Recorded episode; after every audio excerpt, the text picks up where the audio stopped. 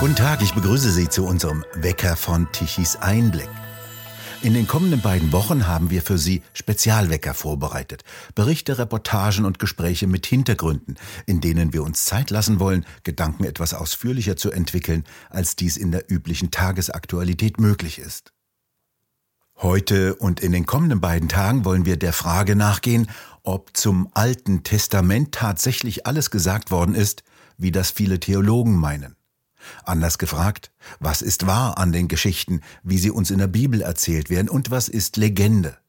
Denn TE-Autor Thomas Spahn ist da anderer Auffassung. Seine Grundkritik, seit Jahrhunderten tut die Geschichtswissenschaft so, als seien die Erzählungen der Bibel reale Geschichte. Doch es gilt auch dabei, verfügt man nur über eine Quelle, dann ist das so, als verfüge man über keine Quelle. Daher seine Frage, was aber ist Fakt, was Fabel von dem, was wir im Alten Testament lesen? Der Politikwissenschaftler und Historiker ging dieser Frage über einen Zeitraum von mehreren Jahren beharrlich nach. Sein Vorgehen veröffentlichte er in einem Gesamtwerk von rund 1200 Seiten unter dem Stichwort das Biblikon-Projekt. Die Ergebnisse sind geeignet, alles, was wir bislang über die Bibel und über die Entstehung des Monotheismus zu wissen glaubten, auf den Kopf zu stellen. Es geht im Alten Testament realpolitisch um einen Konflikt zum Ende der assyrischen Hegemonialherrschaft im Nahen Osten um etwa 650 vor Christus. Das Großreich befand sich durch innere Zwistigkeiten und Nachfolgeprobleme in Selbstauflösung. Es geht um einen politischen Kampf um Autonomie und Herrschaft, bei denen mit sehr guten und intelligenten Instrumentarien Ziele gesetzt wurden, attestiert Thomas Spahn den handelnden Personen. Es geht um Kriege und Abwehrkriege und es ist eine sehr komplexe Geschichte, die sich zwischen 700 und 500 vor Christus abspielte. Thomas Spahn, wie sind Sie denn bei Ihrem Projekt vorgegangen und vor allem, welche Quellen haben Sie denn benutzt? Ja, das Problem ist, wenn Sie sich mit äh, alten Bibeltexten auseinandersetzen, dürfen Sie Folgendes nicht machen. Sie dürfen weder äh, die Lutherbibel nehmen, noch dürfen Sie die gängigen in den Kirchen verbreiteten Texte nehmen. Denn die Geschichte der Bibelübersetzung ist ja eine vielschichtige. Das Alte Testament ist ursprünglich übersetzt worden im ägyptischen Alexandria ins Griechische. Und diese Version, diese griechische Version wiederum wurde weiterentwickelt und hat sich dann verselbstständigt und bildete die Grundlage für äh, lateinische und am Ende eben auch für die äh, deutsche Bibelübersetzung von Martin Luther. Das heißt, das ist im Grunde genommen schon weit entfernt vom Originaltext, allein auch deshalb, weil im hebräischen Original Begriffe zu finden sind, mit denen schon die Griechen nichts mehr anzufangen wussten. Und selbstverständlich haben die Griechen auch das, was wir heute als Eigennamen verstehen, in dem Sinne übersetzt, wie sie es klanglich vor Ohren hatten. Das heißt, der Originalname eines, einer biblischen Figur wird ganz anders geklungen haben, als wir ihn heute äh, in Deutschland hier sprechen. Es gibt keinen Josef oder es gibt auch keinen David in dem Sinne. Die sind in dem semitischen Sprachbereich ganz anders ausgesprochen werden, werden sie ja teilweise auch heute noch. Und insofern war für mich wichtig, dass ich so nah wie möglich an die Originale komme. Da ist einerseits die Elberfelder Bibelübersetzung von 1909, die relativ nah am Original, am hebräischen Originaltext sich bewegt, gleichwohl auch unter dem Problem leidet, dass sie manche Begriffe eben schlicht und einfach nicht kennt, weil schon die Griechen sie nicht mehr kennen konnten. Die kamen dann zumeist aus dem, aus dem persischen Sprachbereich. Und neben dieser Elberfelder Übersetzung habe ich mich dann eingelesen in die älteste verfügbare Tora-Schrift, den sogenannten Aleppo-Kodex, der wiederum den großen Vorteil hat, dass er noch keine Vokalisierung hat, beziehungsweise die Vokalisierung, wenn dann erst später draufgesetzt worden sind und offensichtlich auch anhand von Funden in Qumran, die um die Zeit Jesu, vor Jesu, dort äh, als hebräische Schriften versteckt worden sind, äh, deutlich macht, dass dieser Aleppo-Kodex recht nah, wenn nicht vielleicht sogar wortgleich am Original ist. Und äh, mit diesen Instrumentarien habe ich mich dann durch die entsprechenden alttestamentarischen Texte gewühlt und bin bei dieser Gelegenheit dann auf zu ganz interessanten Ergebnissen gekommen, habe, äh, wie ich es einmal formuliert hatte, eine Tür geöffnet, bin reingegangen, habe hinter der Tür gesucht, manches gefunden und festgestellt, da sind schon wieder Türen. Und so ging das immer weiter, dass man sich von einem Themenkomplex zum anderen hangelte und im Ergebnis auf diesen dann gegenwärtig rund 1200 Seiten stehen dann doch Dinge, die für mich Erkenntnischarakter haben und die sehr wenig mit den äh, theologischen äh, Bibelinterpretationen zu tun haben. Thomas Spahn, was waren denn das für Herrschaftssysteme, die zu der Zeit galten? Das ist eine gute und spannende Frage. Ägypten war offensichtlich zu diesem Zeitpunkt in einer Vasallenabhängigkeit von Assyrien, hatte aber trotzdem eigene Pharaonen. Ja, also sie als Verbündete zu bezeichnen, würde den Ägyptern vermutlich schon zu, zu viel Ehre zukommen lassen zu dieser Zeit. Das Pharaonenreich befand sich in so einer Art, ja, Satellitenstaat trifft es auch nicht ganz. Also die Abhängigkeit von Assyrien war schon deutlich und das beruhte auch, so auch auf Gegenseitigkeit, weil eben Ägypten als Kornkammer der Region sicherstellte, dass, Assyri dass Assyrien nicht verhungern musste. In Jerusalem, Judäa hatten sie eigentlich, ja, wie soll man das am besten beschreiben? Das ist auch offiziell ein König, Malik. Das sind aber Stammesfürsten, ja. Und wenn man sich das genau anschaut, kommt man zu dem Ergebnis, dass das eine Mischung gewesen ist aus, aus Klerus und weltlicher Macht in enger Verbindung mit dem Militär, die unter einem Vorsitzenden, der aber von den anderen Mitgliedern auch abhängig war, also auch nicht tun und lassen konnte, was er wollte, diesen Kleinstaat regierten und beherrschten, was dann eben auch zu einer entscheidenden Rolle wird im Zusammenhang mit den, mit den nennen wir sie mal Befreiungskriegen. Babylon ähnliche Situation, aber mit einem Herrscher Nebukadnezar als Vater von Nebukadnezar, der aus, vermutlich aus dem militärischen Bereich gekommen ist, sich hochgedient hatte und dann schon so eine Art ja, Autokratie entwickelt hatte. Zu den Medern ähnlich, auch ursprüngliche Stammeskrieger mit, mit einem königlichen Führer.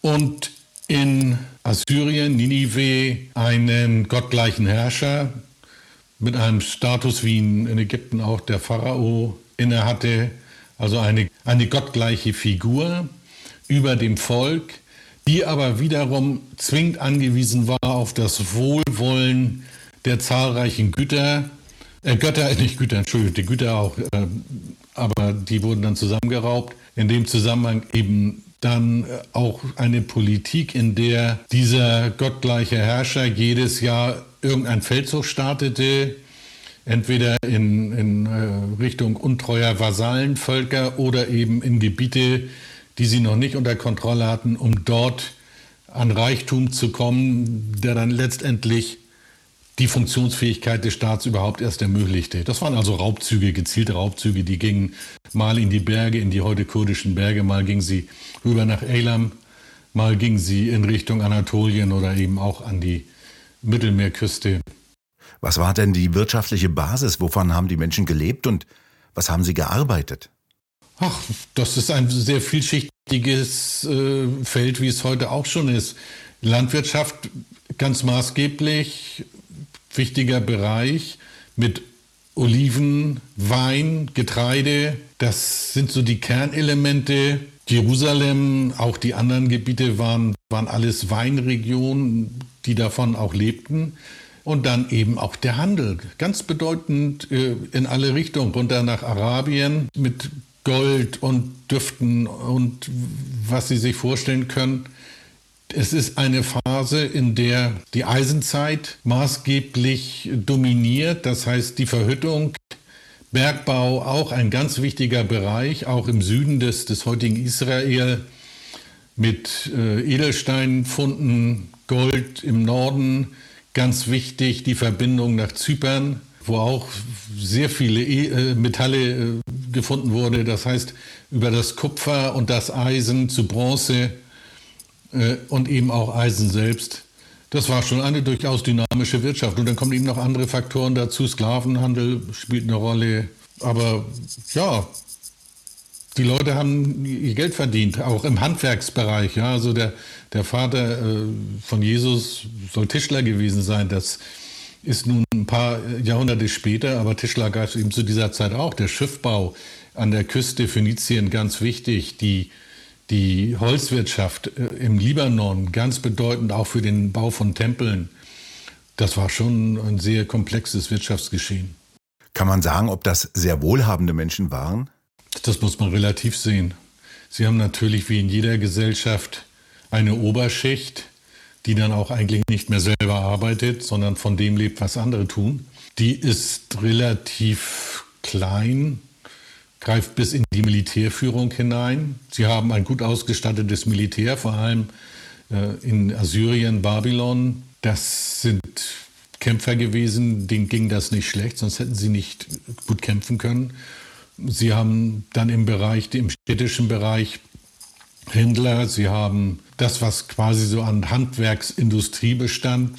Davon haben die Leute leben können. Und Sie haben die Landwirtschaft bis hin eben zur Nomadin, äh, zur nomadischen Viehhaltung in den syrischen Steppen. Da sind die Leute mit ausgekommen. Die Ansprüche waren ja nicht so groß. Da musste nicht jeder einen Fernseher haben. Und die äh, Hochseekreuzfahrt war auch noch nicht im Geschäft. Kommen wir zu den Texten, zu den Inhalten. Was sind denn das jetzt für Geschichten, die wir im Alten Testament lesen können? Sie schreiben, das sind Schlüsseltexte, die Sie lesen. Für was stehen die? Die Frage, die sich mir stellte, war eben ausgehend von den Erkenntnissen Israel Finkelsteins, Archäologe in Jerusalem, der festgestellt hatte, dass die Beschreibung der Lebenswelt, der biblischen Lebenswelt, eigentlich eine ist, wie sie erst ab frühestens dem, dem siebten Jahrhundert vor Christus hat stattfinden können. Das heißt, auch die älteren Geschichten, die angeblich weit äh, zuvor greifen mit dem Auszug aus Ägypten und so weiter und so fort, beschreiben eine Welt, die erst im, im siebten, äh, achten, siebten Jahrhundert äh, Relevanz entfaltete. Und wenn diese Bibeltexte alle in diesem Duktus gehalten sind, das war so meine Überlegung, da stellt sich ja die Frage, wer sind denn eigentlich die Autoren? Finkelstein kam dann zu dem, zu dem Ergebnis, dass er sagte, also ein ganz, eine ganz wichtige Figur ist der König, den wir bei uns äh, in Deutschland als Josia bezeichnen. Der findet in der Bibel gar nicht so richtig groß statt. Der hat auch äh, relativ kurze Aktionszeit nur aber äh, er ist tatsächlich die Schlüsselfigur. Wenn man sich mit äh, dem beschäftigt, was über ihn äh, zu finden ist, und da gibt es immerhin zwei Bücher, die zumindest eines von dem anderen sich haben inspirieren lassen. Und wie ich später feststellte, dann im Rahmen der Überlegung, gibt es zudem noch dessen Annalen, die sich im Buch Jesaja wiederfinden, dann kommt man plötzlich der Situation näher, wie sich das damals abgespielt hat und was da eine Rolle gespielt hat. Und dabei ist eben eine, eine der maßgeblichen Erkenntnisse gewesen, dass diese angebliche Feindschaft zwischen Juden und Babylon ein absolut historischer äh, Unsinn ist. Ja, ganz im Gegenteil haben sich in dieser äh, Agoniephase der Assyrer eben diese Vasallen zusammengetan, die Babylonier, die Meder und die Judäer, und haben gesagt, okay, wir müssen jetzt dieses, diese Fremdherrschaft wollen wir überwinden.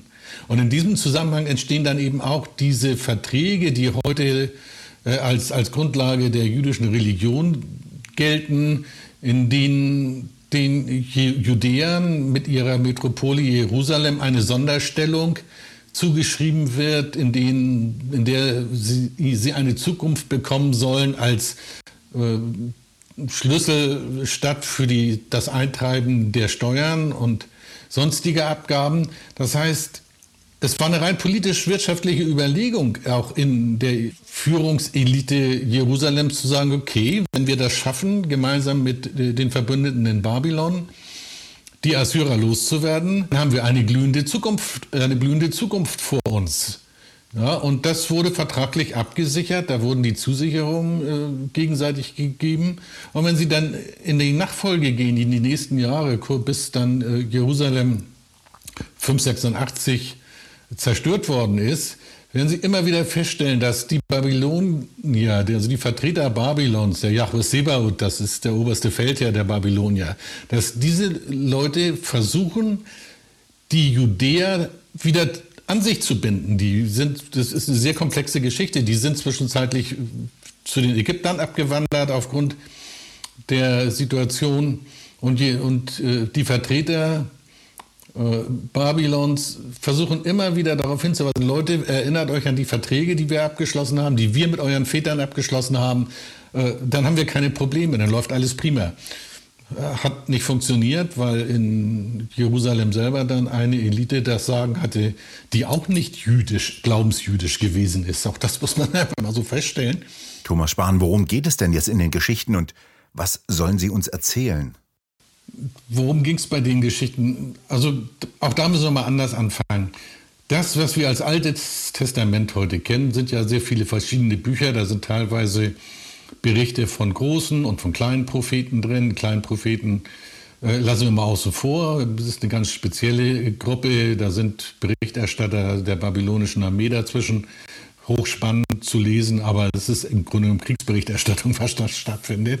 Immer wieder mit Bezug auf einen gewissen Jahwe, äh, die entscheidenden Schlüsselpassagen, um zu verstehen, was damals geschehen ist, sind einmal die Lebensgeschichte dieses Josia, Jasia, der auch alles nur Kampfnamen, Jasia bedeutet letztendlich, der, der das Feuer von Ja ist, ja, so ein, ein Kriegsname, Dementsprechend wird er dann auch aktiv und brennt die, brennt die äh, assyrischen Tempelanlagen nieder. Sehr geschickt aufgebaut, die ganze Geschichte. Vielleicht mal beginnt damit, dass es da eine Planung gibt zwischen Babylon und Jerusalem, eben die Assyrer loszuwerden. Und da kriegen, da kommt dann in Jerusalem die Führung maßgeblich äh, beeinflusst durch den Oberpriester, äh, ein, nicht des Judentums, sondern einer, eines, eines assyrischen Kultes,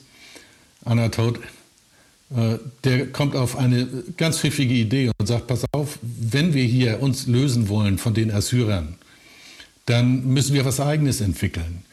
Und dann gehen sie hin und stellen fest, dass der Haupttempel äh, der Asherah, also einer, einer, heute würde man sagen, heidnischen Fruchtbarkeitsgöttin, dass dieser Haupttempel renovierungsbedürftig ist. Dann lassen Sie also die Gläubigen äh, die Renovierung bezahlen, die sie selber äh, organisieren, angeblich im Namen dann für die, für die Wiederöffnung als Aschera-Tempel. Das läuft über mehrere Jahre, dieses Projekt, weil so einfach lässt sich auch ein solcher Tempel nicht reparieren. Und während offiziell diese äh, Renovierungsarbeiten stattfinden, sitzt in irgendwelchen Kämmerchen eine verschworene Gemeinschaft von Schreibern, Leviten und äh, verfasst das, was wir heute äh, im, im Kern als Buch Mose kennen. Ja, und rein zufällig wird das dann ziemlich zum Ende, eigentlich am Ende der Renovierungsarbeiten gefunden. Und obwohl es angeblich schon mehrere Jahrhunderte alt ist, und niemand es gekannt hat aus der damaligen Elite. Ja, also der, der, der Josia äh, zerreißt sich die Kleider, als ihm vorgelesen wird, was in diesem Buch steht und wie fürchterlich sie doch gesündigt haben gegen ihren, ihren einzigen Gott, von dem sie vorher keine Ahnung hatten. Und wenn sie das gewusst hätten, ja, dann hätten sie sich ja völlig anders verhalten und hätten all das nicht gemacht, was sie gemacht haben. Dann wird in dem Zusammenhang noch die Oberpriesterin äh, des Aschera-Kultes, die wir heute als Hulda kennen, äh, quasi genötigt, ihren Senf dazu abzugeben, zu bestätigen, dass dieses Buch das Wort Gottes ist. Unter der entsprechenden Pression tut sie das auch. Also da geht der Militärchef hin, der Schreiber und der Stadt, oberste Stadtverwalter und äh, bearbeiten die Dame so lange, bis sie dann also dieses, dieses Testat abgibt und dabei sogar noch klammheimliche äh, Angriffe gegen ihre Peiniger einführt. Und äh, Diese Dame taucht nur ein einziges Mal in der gesamten Bibel auf, nämlich in dieser ein einzigen Funktion. Dadurch wird sie zu einer Prophetin, weil sie angeblich nur mit Gott gesprochen hat, in direkten Kontakt gestanden hat. Und nachdem das erledigt ist, taucht die nie wieder auf. Die verschwindet sang- und klanglos. Ja, und können wir uns darüber Gedanken machen, hat man sie umgebracht oder ist sie einfach ins Private zurückgegangen? Jedenfalls, damit scheidet dieser Aschera-Tempel, dieser Aschera-Kult quasi von oben gewollt erstmal aus. Und dann finden Sie in der Bibel eben auch die Stellen, wo beschrieben wird, dass zur, zur Renovierung oder zur Wiedereinweihung dieses Tempels die Priester im Baalstempel sich versammeln. Ja, den gibt es auch in Jerusalem, steht auch an einer anderen Stelle, äh, nachdem er dann platt gemacht worden ist, dass er als Latrine benutzt wird. Alles natürlich sehr abfällig auch. Äh, und in, in die, diese, diese Baalspriester, die also zu der Einweihung, zu der Wiedereinweihung des Aschera-Tempels alle in Jerusalem versammelt sind, werden dann umzingelt von der, von der äh, Elitenarmee und niedergemacht. Die werden alle weggemetzelt, Bums.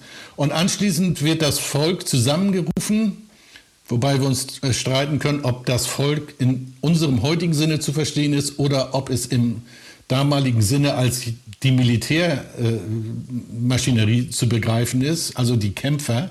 Und dann wird ihnen verkündet, dieses gefundene Buch Mose, in dem klipp und klar steht, wie man sich politisch äh, zu Ägypten zu verhalten hat, aus dem hervorgeht, äh, welche Beziehungen man zu Babylon und äh, zu Assyrien hat, welche verwandtschaftlichen Bezüge vorhanden sind und so weiter und so fort. Und dann geht's los, dann gibt es quasi eine Revolution von oben äh, im Jahr 20, äh, 6, 2021 vor Christus, in dem erst in Jerusalem selber die assyrischen Kulte ausgemerzt werden und in dieser Dynamik marschiert die jüdische äh, Armee nach Norden, übernimmt in Beit Al, also dem Haus des Al, die Führung, das ist ein ganz wichtiges äh, Zentrum des assyrischen Glaubens und übernimmt die assyrische Provinz Israel.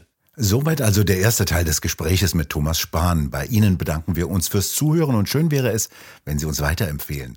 Weitere aktuelle Nachrichten lesen Sie regelmäßig auf der Webseite tichiseinblick.de und wir hören uns morgen wieder, wenn Sie mögen.